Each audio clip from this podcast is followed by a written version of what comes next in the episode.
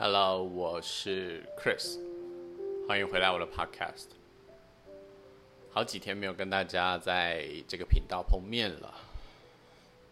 现在外面正下着大雨，当我在录音的时候，我突然觉得今天很适合跟大家分享一些哲学上的探讨，所以我挑选了一本书，也是我非常非常喜欢的一个圣者。他的谈论还有言语的记录，这本书的书名叫做《真我与我》，他是印度的灵性导师 Ramana，他的教诲跟弟子之间的对话。那今天我们要来讨论的章节是有关于我是谁这件事情。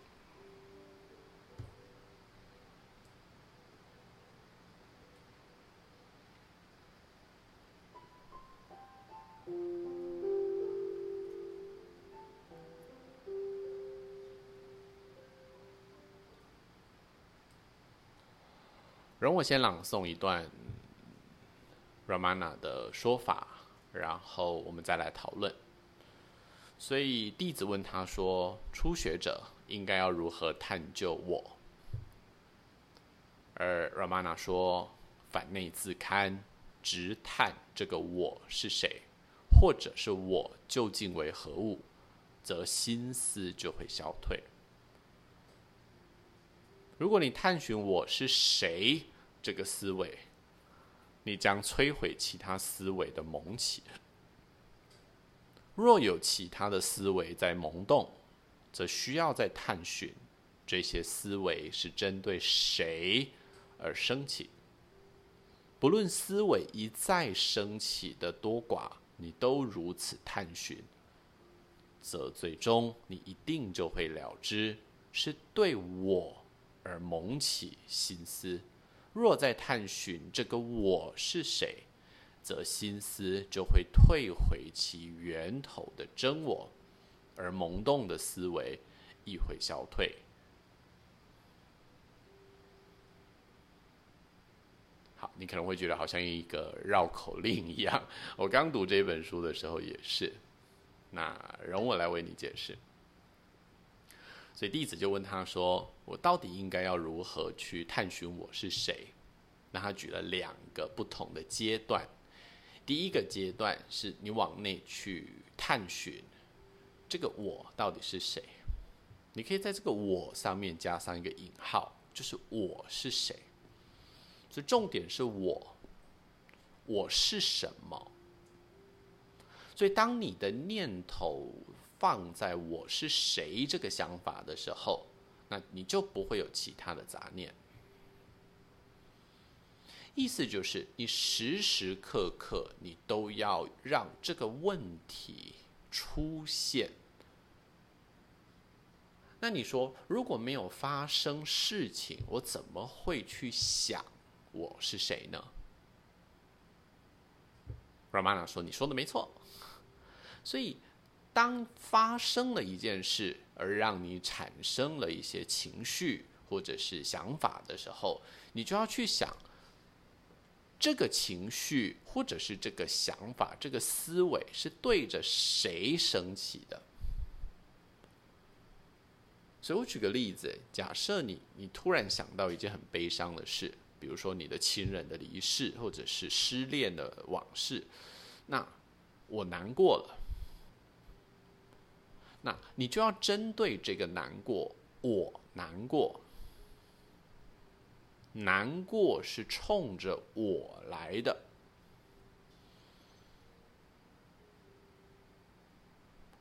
这个难过的心绪是对我而萌起的，那我是谁？所以你的心思就不会放在难过这个事情上，而是会放在。我被这个难过所影响，所以这个难过就会消失。你会把你的注意力放在我这个本质上，然后另外一件事又发生了，有一个人他可能打翻了你的饮料，或者是你的小孩现在正在很暴力的对抗你的家具，然后我生气了，哦，所以我生气了。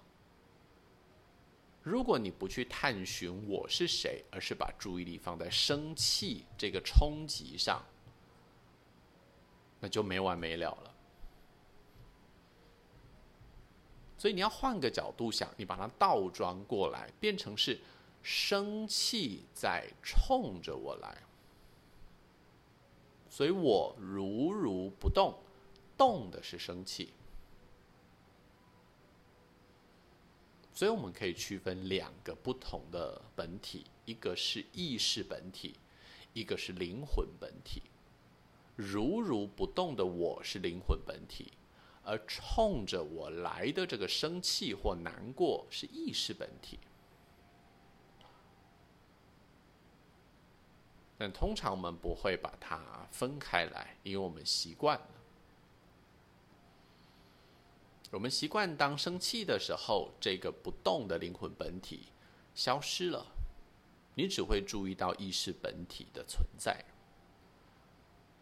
所以 Ramana 说，修行者应该要时常的保持警觉跟专注。一旦心思向外驰骋了，你就应该要往内去自勘，还有探究。这个往外奔驰的是谁？是心思我，还是灵魂我？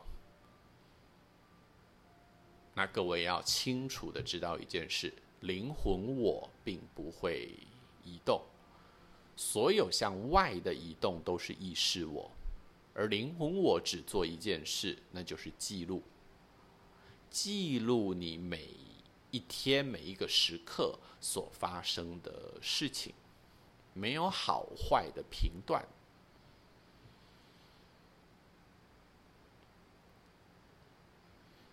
所以弟子又问了：当我的思维萌起的时候，我却不能了解真我。他讲到的第二个阶段喽，所以 Ramana 说：“我之思维是错误的我，但是你认同它。”把它视为真实的你。我这个思维有起有灭，但真实的我会超越这个我，并没有生灭。他举了个例子，他说：“睡眠的你是存在的，跟清醒的你并存，两者都是你。睡眠的你。”还有醒着的你，是同一个你，并没有分别。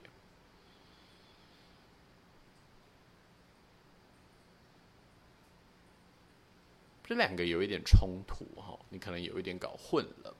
所以他说，我这个思维的升起，通常都是非真实的我。他讲的就是意识我。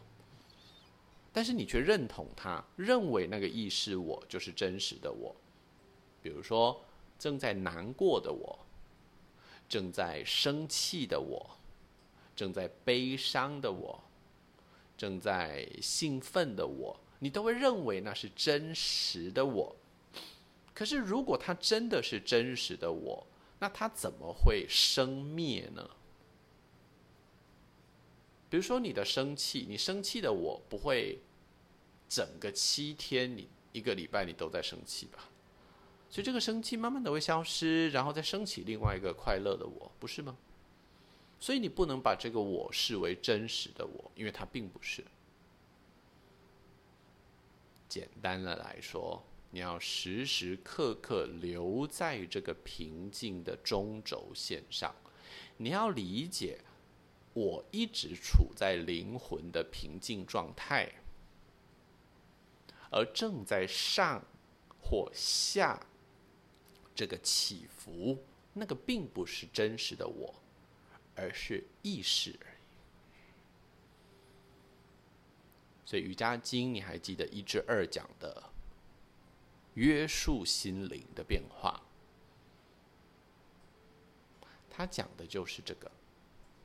当你处在如如不动的灵魂我，而看着意识的变化，你就不会受到变化的控制，而忘却真实的我是一个一元的、稳定的，而且永恒的存在。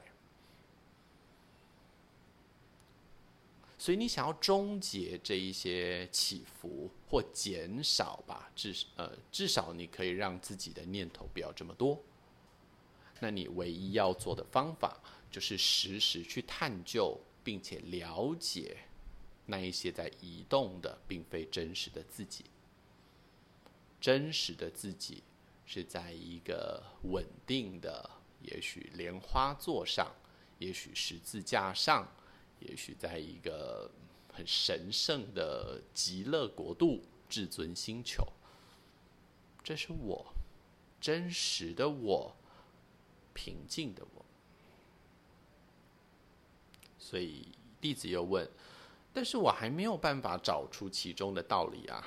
你可以再说得清楚一点吗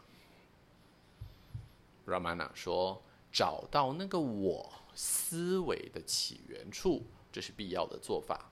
世界万象的存在，皆是在我之思维上兴风作浪，大做文章。若我的思维能够被终结，则世上的苦难亦告止息。而终结错误的我，只有在其起源处才能够办到。Ramana 说：“访客一再来此。”一再的询问我如何控制心思，我只向他们说：“告诉我心思在哪里，我就告诉你如何控制。”事实上，心思只是一个思维哦，而思维跟你的欲望都是属于心思的部分。你怎么能够用一个思维来对抗一个思维呢？所以很多的心灵教育是很奇怪的。他说，当你悲伤的时候，你就去想一件快乐的事来对冲它。OK，如如果你跟着我一起练习瑜伽一段时间了，你可能会觉得这个说法是很好笑的哈。但我不晓得你还记不记得我们说过的四个心念升起的过程。思维的生成，一直到我们的行动，并没有那么简单，就是一个蹦直线就发生的事情。它是经过四个步骤的。第一个步骤叫做刺激，让我们难过的或者是高兴的事物，这个叫刺激。第二个是评估。评估就是开始进入二元对立的过程，包含喜欢、不喜欢、想要或不想要。然后我们会开始做反应。当我很想要这个东西的时候，我就决定要去拥有它；或者是当我不喜欢这个事物的时候，我就决定要去远离它。然后我们才去行动，我们才去工作赚钱，因为我想要买一台车子，我就决定不要去赴约了，哎，我就刻意的这个去另外一个地方办另外一件事，就是因为我不想要看到我不喜欢的人，这个叫行动。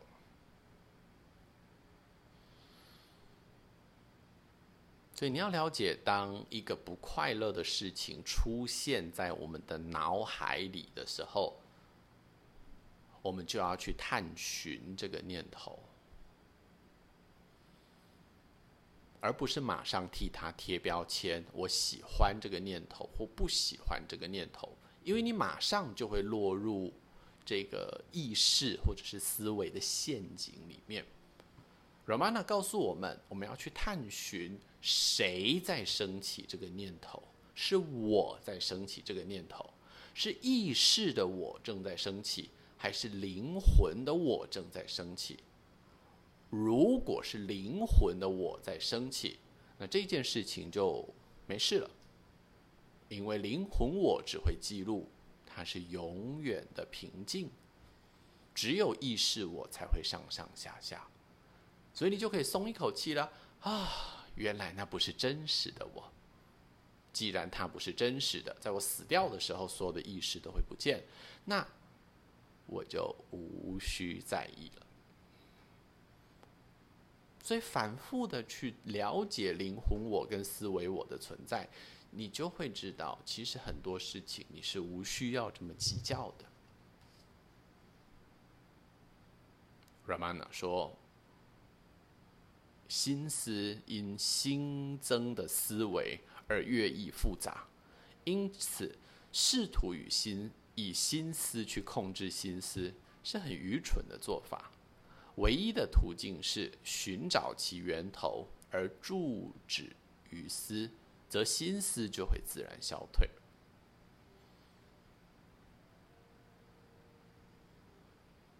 而如何才能持久的平静呢？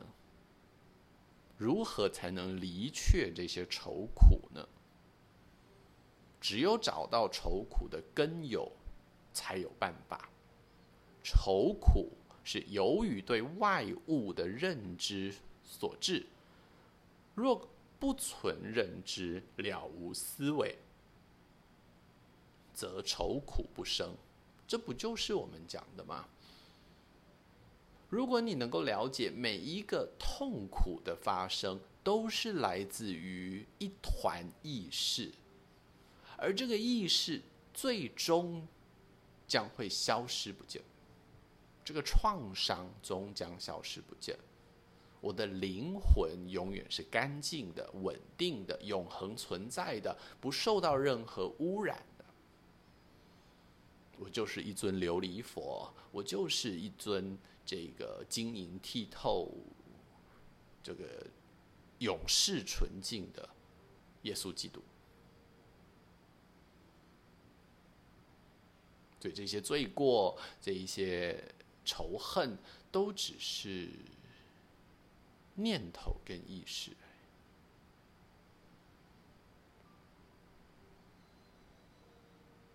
外物是内心所造。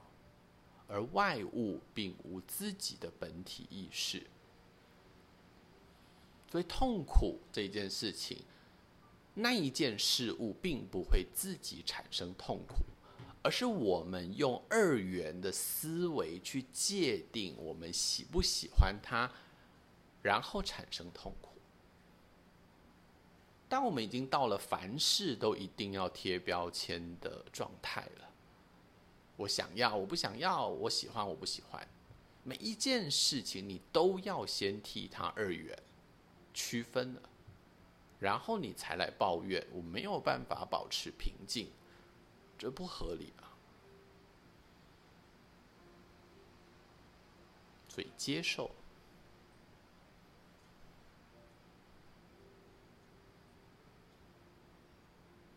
就像太阳光啊。它从东边升起来，他会说：“哎，我不喜欢你，所以我不要给你太阳嘛。”不会嘛？当有任何的事物来到镜子前面，他会说：“哎，你比较丑，我不想照你。”不会吗？所以我们的灵魂我就是太阳，就是镜子，没有分别的。所以真我就是这个我。一元的我，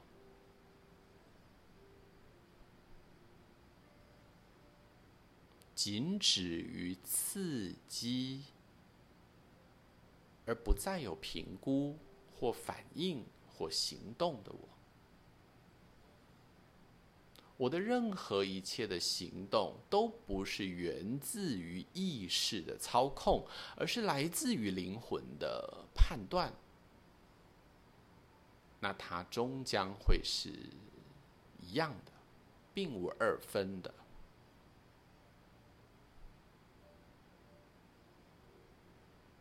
我们就能够理解到别人的痛苦，我们就能够控制自己的好恶，你就能消除幻觉。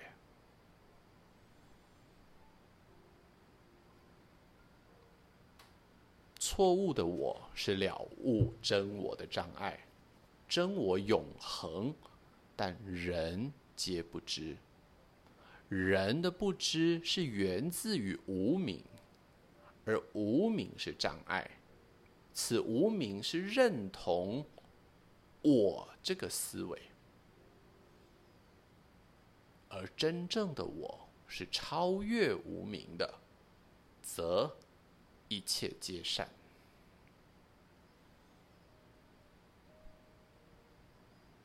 所以最终，你连探究我是谁这个念头都会消失，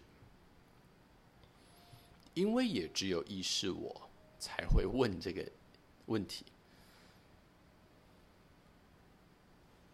但别担心，我们的修行都还未尽，我们都不是一个完美的人。我读了很多的哲学的书，但是我还是有嫉妒之心、仇恨之心。没有关系的，但是你时时保有这个觉察，你知道是错误的我正在操控正确的我，这也就够了。透过瑜伽的锻炼，你可以去找到。通往灵魂的道路。你的身体健康了，你的气干净了，你透过冥想来让你的思维思路清晰了。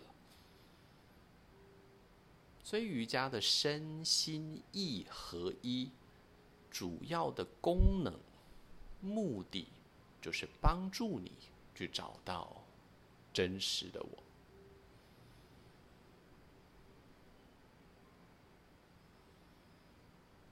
轻轻的闭上你的眼睛，给自己一两个呼吸。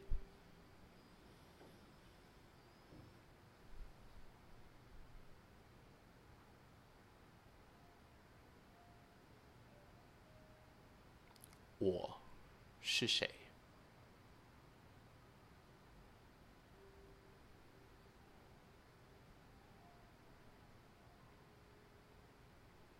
我了解真实的我，并非来自于外在的定义。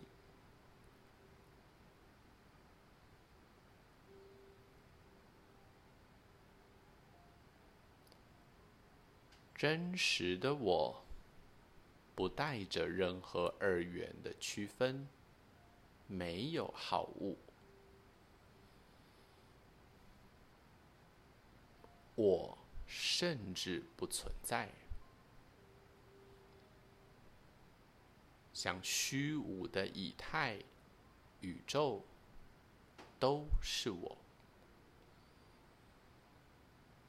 我无所不在，却也无所在。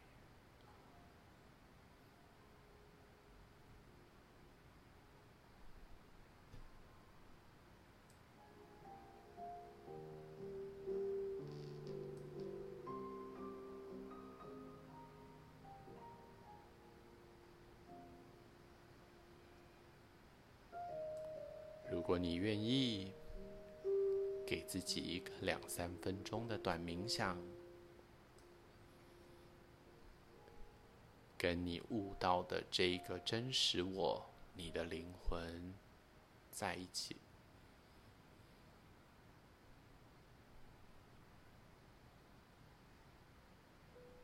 祝福你得到平静，我们下回再见。